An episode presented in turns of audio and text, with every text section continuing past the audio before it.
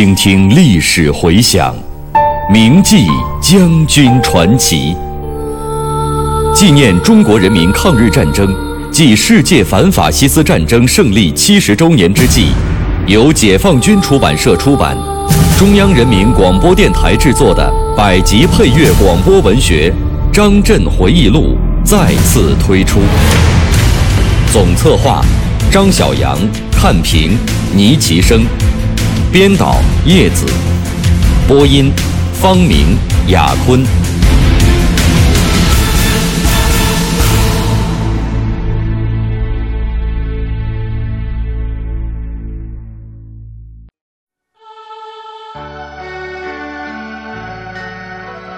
两次赴朝，张震对英雄的朝鲜人民有着深厚的感情。这种感情和友谊是用鲜血凝成的。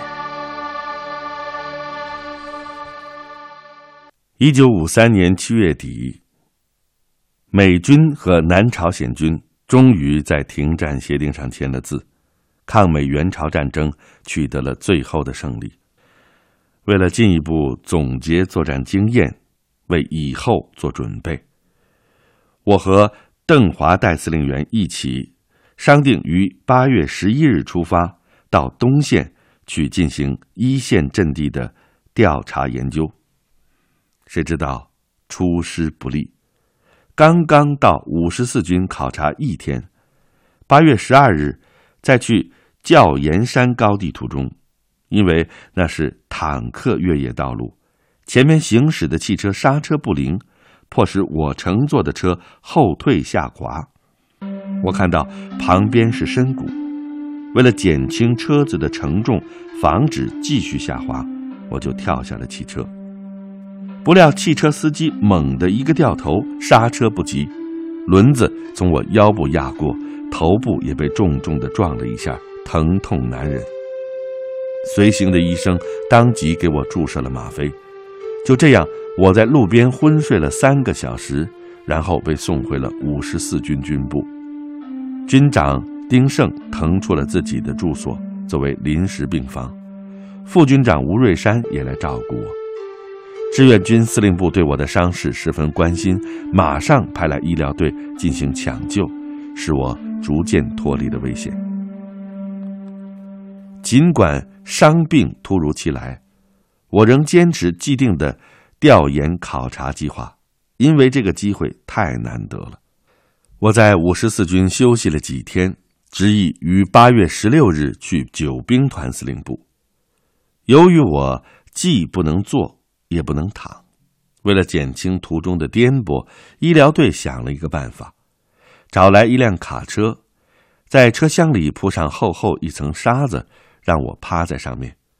卡车整整走了一天。黄昏时才到达九兵团司令部的所在地——平康东北的紫霞洞。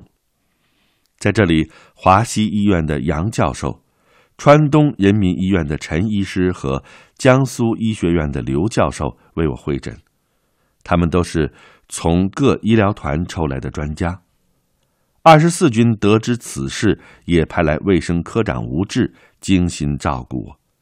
在紫霞洞休养了一周，伤势稍有稳定，我就要求要专家们回到自己的岗位，因为志愿军还有更多的伤病员需要他们。我受伤的消息传到国内，总参首长数次来电询问我的伤势，是回国治疗还是继续调研考察，由我自己根据伤情决定。我给王尚荣发了电报。告以我的现况和到第一线阵地调研考察的计划，表示要坚持完成调研考察计划，绝不能因伤而放弃在朝鲜战场上获得第一手资料的机会。志愿军首长对我也很关心，发电动员我回国休养。八月二十七日，志愿军代司令员邓华、政治部主任李志民和二十兵团政委王平。三兵团司令员许世友一同来看我，劝我还是赶快回国，好好休息一段。他们还风趣的和我开玩笑：“你参加夏季反击作战还只是万里长征的第一步，要保重身体，留下本钱。但是我认为机会难得，仍然坚持履行原计划。当天，我拟就了详细的调研考察计划，上报总参和志愿军司令部。第二天，志愿军司令部来电话说，北京同意我的计划，推迟三个月回国。二十四军原定九月份要开师以上干部会议，总结夏季反击作战经验。同时召开庆功大会，表彰英模。尽管我的伤势恢复的很慢，但是觉得届时我应该赶回参加，于是就确定八月二十九日启程。正准备出发的时候，发现汽车不见了。一问才知道是邓华同志交代司机把汽车开走的，目的就是要我在这里多休息几天。我非常感谢他的关心，但是去意已决，仍坚持要走。医生、护士、警卫员都来相劝，我还为此发了火。他们见拗不过，只好送我上路。路况不好，高低不平，躺在车上颠簸了一天。到达二十四军军部的新驻地波山洞的时候，我几乎昏迷过去。大家用担架把我抬下了山。在波山洞仍然头疼剧烈，不时陷入昏迷，怕光、恶心，没有食欲，呕吐不止。为了使我尽快的恢复健康，从九月六日到十五日，军机关的同志每天给我输血，总量在四千毫升以上。是同志们的热血使我坚强的站了起来。坚持参加了师以上干部会议、庆功大会和军的主要活动，在这里，我和大家一起度过了一九五三年的国庆节。国庆节过后，我即启程，开始实行推迟了四十余天的调研考察计划。首先到了开城，在这里碰到了李克农副总长。他兴致勃勃地给我详谈了谈判的经过，分析了美国、南朝鲜一方执行停战协定的前景，特别强调外交斗争是军事斗争的继续，军事斗争是外交斗争的后盾。他的谈话给我留下了很深的印象。随后，我到了十九兵团、四十六军一军、二十三军、十六军、二十兵团。六十八军、五十四军、二十一军和三兵团，还到了朝鲜人民军的一些部队，了解了大量情况，掌握了第一手资料。勘察地形是我此行的重要任务之一，因为虽然签订了停战协定，但是毛主席指示我们，仍应提高警惕，防止敌人可能做出的挑衅。作为军委作战部。对新的作战计划要有必要的准备。为此，我到了军事分界线我方一侧的主要战略要点，到了朝鲜的东西海岸，通过实地查看，进一步熟悉了地形特点。对于如何对付敌人可能的再次入侵，心中有了底数。停战协定签署以后，根据防御域的需要，我军正在构筑工事，进行阵地建设。同时，也借鉴朝鲜战场的经验，搞好国内的国防筑城。我把研究敌我双方的阵地建设、工事构筑作为考察的又一个重点。为此，我在开城实地查看了成川江、汉川江两岸的工事和炮兵阵地。每到一个部队，我都要详细了解阵地建设情况。就近查看美军遗留的工事，研究其特点。在四十六军驻地，我查看了美军在平村南山修筑的工事，印象很深刻。该工事为蛇形坑道，厚达七米，甚为坚固，有两个出口，均与地堡相连。下面还有休息室，交通壕带有掩盖，使我攻上去以后无地物可利用。一遭敌流霰弹杀伤，我军攻占该阵地的时候，平均每公顷发射了五百二十八发炮弹，火力密度是相当大的。学习总结志愿军部队的作战经验，是我调研考察中最为关注的问题。这次到第一线，时间比较充裕，使我有可能集中精力做这件事情。我与领导干部个别交谈，与基层干部集体座谈，实地查看战场，具体剖析战例，获益颇丰。从作战指挥的角度，我感到在以下几个方面取得了新的认识：在战斗队形上，进攻时要采取分梯队。分波次、多箭头冲锋的战法，要适当的减少纵深配备。在突破方向的选择上，应以侧翼为主，因为美军攻势坚固，从正面攻击比较困难，伤亡太大。在步炮协同上，火炮要尽量向前配置，要有重点，对重点目标的火力要加大密度。考察调研结束之后，我于十一月十四日来到志愿军司令部，向邓华代司令员和李达参谋长汇报了考察的情况，然后回到二十四军军部，向梁金华交代了军里的工作。此时，军委已任命他为二十四军军长。二十四日，军里召开晚会，欢迎我学习考察归来，同时也欢送我回国。二十六日，我告别半年多来并肩战斗的战友们，告别朝鲜的山山水水，启程回国。二十九日，回到北京。两次赴朝，我对英雄的朝鲜人民有着深厚的感情。这种感情和友谊是用鲜血凝成的。一九九零年十月。我奉命率前中国人民志愿军代表团再次来到美丽的朝鲜大地，参加中国人民志愿军赴朝参战四十周年的纪念活动，受到了朝鲜人民的热情欢迎。金日成主席亲切接见了代表团全体成员，我还会见了朝鲜人民武装力量部吴振宇部长和人民军崔光总参谋长等老战友。畅叙中朝两国人民和军队的战斗友谊。期间，我专程来到志愿军烈士陵园，望着一排排整齐的陵墓，我自然想起了当年浴血奋战的情景，心情久久难以平静。那些为履行国际主义义务而光荣牺牲在异国他乡的烈士们，将永远活在。中朝两国人民的心中，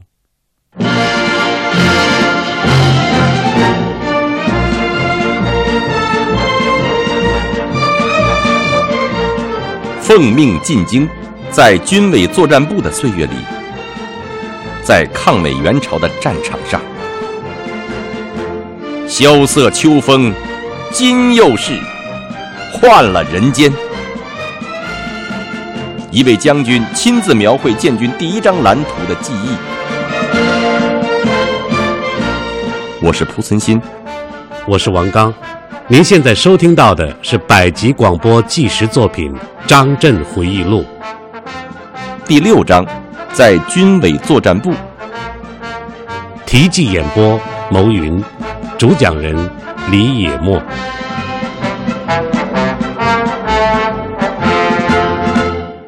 我在作战部工作期间，除了协助总参首长处理抗美援朝战争的作战事务之外，还参与了一些国防建设的筹划工作。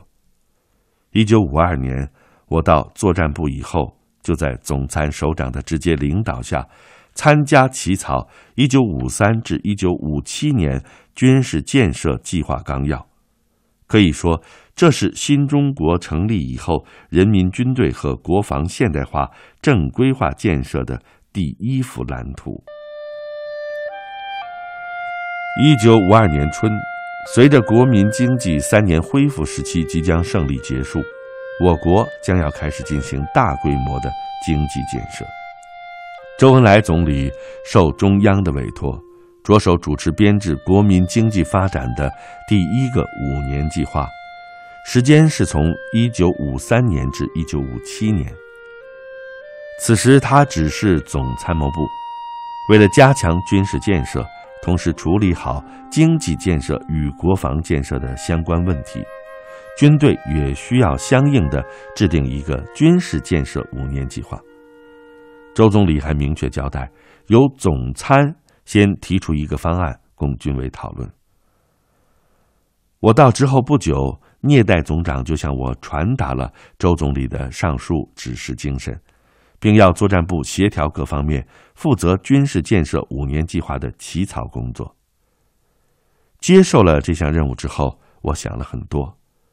过去革命战争年代，成天忙于打仗，我们的军队是在作战中求得发展和壮大的，不可能制定全军统一的建设计划。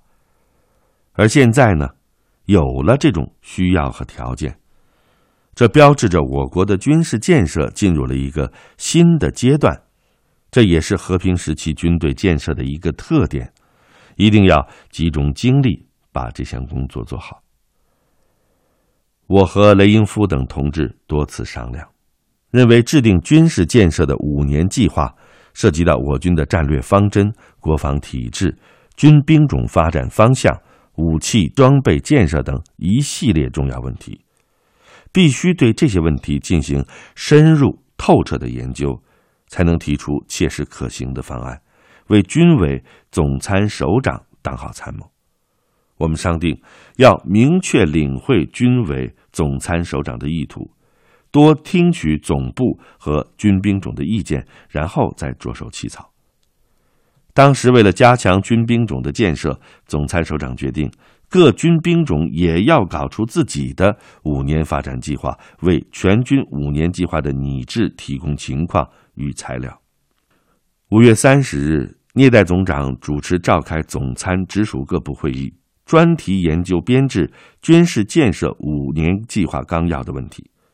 在听取各军兵种关于五年建设计划初步设想的汇报之后，他明确提出了。编制军事建设五年计划纲要的目的和要求。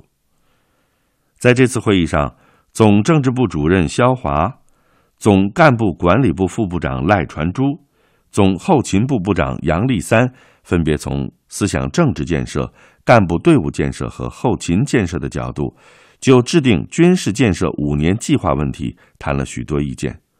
此时，志愿军司令员兼政委彭德怀在国内也参加了这次会议。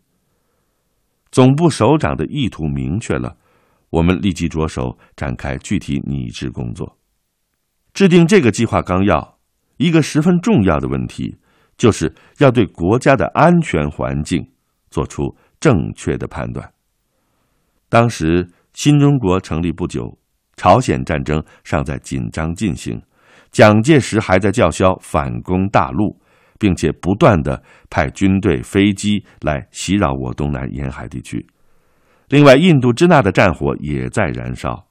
可以说，这三个战略方向构成了对新中国安全的主要威胁。在拟定纲要的过程当中，粟裕副总长多次和我谈过，制定好军队建设计划。必须请党中央和中央军委首先确定国家总的战略方针，其中包括作战对象、防御方向、建设重点等，这样才能使制定计划有所依据。拟制纲要有许多问题需要与国家有关经济部门相协调。为了制定好纲要，我们在军队内部做了大量的调查研究和组织协调工作。经过一段时间的酝酿与准备，各部门各军兵种的认识比较统一了，分别提出了自己的计划草案。随后，我向聂总做了汇报，确定由雷英夫执笔负责综合起草的工作。六月二十日，我仔细的进行了审阅和修改之后，把纲要的初稿送呈聂肃首长审视。纲要确定军事建设总的指导原则是：一、采取重点建设的方针，主要加强陆军和空军的建设；海军建设的目标是完成近海防御作战和海岸设防的任务；二、保证在主要战场能够顺利地进行歼敌作战；三、建设军事工业，以生产为主。解决平时一百个师的装备和两百个师的储备为原则。四，建议国家建设民用工业时，一开始就要注意到战时能生产军事装备和武器弹药的需要。纲要还提出了各军兵种作战部队建设的具体目标。一九五二年七月上旬，聂肃首长将军事建设五年计划纲要。呈报毛主席。七月十八日，毛主席将此件批给刘少奇、朱德、周恩来、陈云、彭德怀、聂荣臻、粟裕等同志一阅，并批示：聂肃所拟军事五年计划及附件已阅过，基本同意，可即照此部署，请彭主持。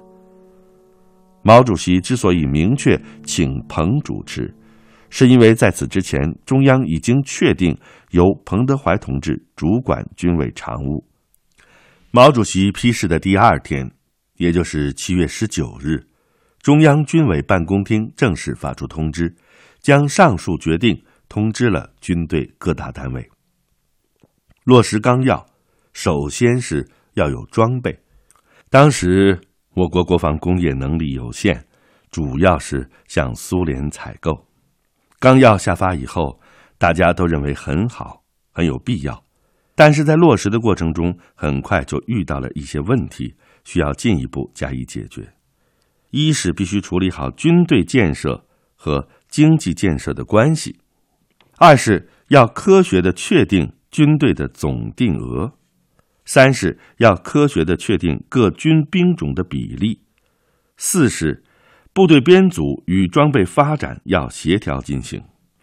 以上几个方面的问题，在此后几十年制定军队建设的计划时，也常常遇到。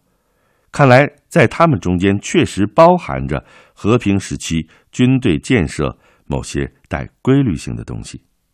可以这么说，军事建设五年计划纲要是新中国成立之后我军建设的第一个五年计划。他为后来的国防和军队建设奠定了基础。他提出的军事建设的某些思想和原则，就是在今天仍然有着积极的作用。一九五二年七月，彭德怀主持军委常务工作以后，曾经多次同总参首长和作战部门的同志谈及近代中国遭受侵略的历史。他说。百余年来，帝国主义侵略中国，主要是来自海上。我国以前的所谓海防工事极其简陋，不堪一击，基本上是有海无防。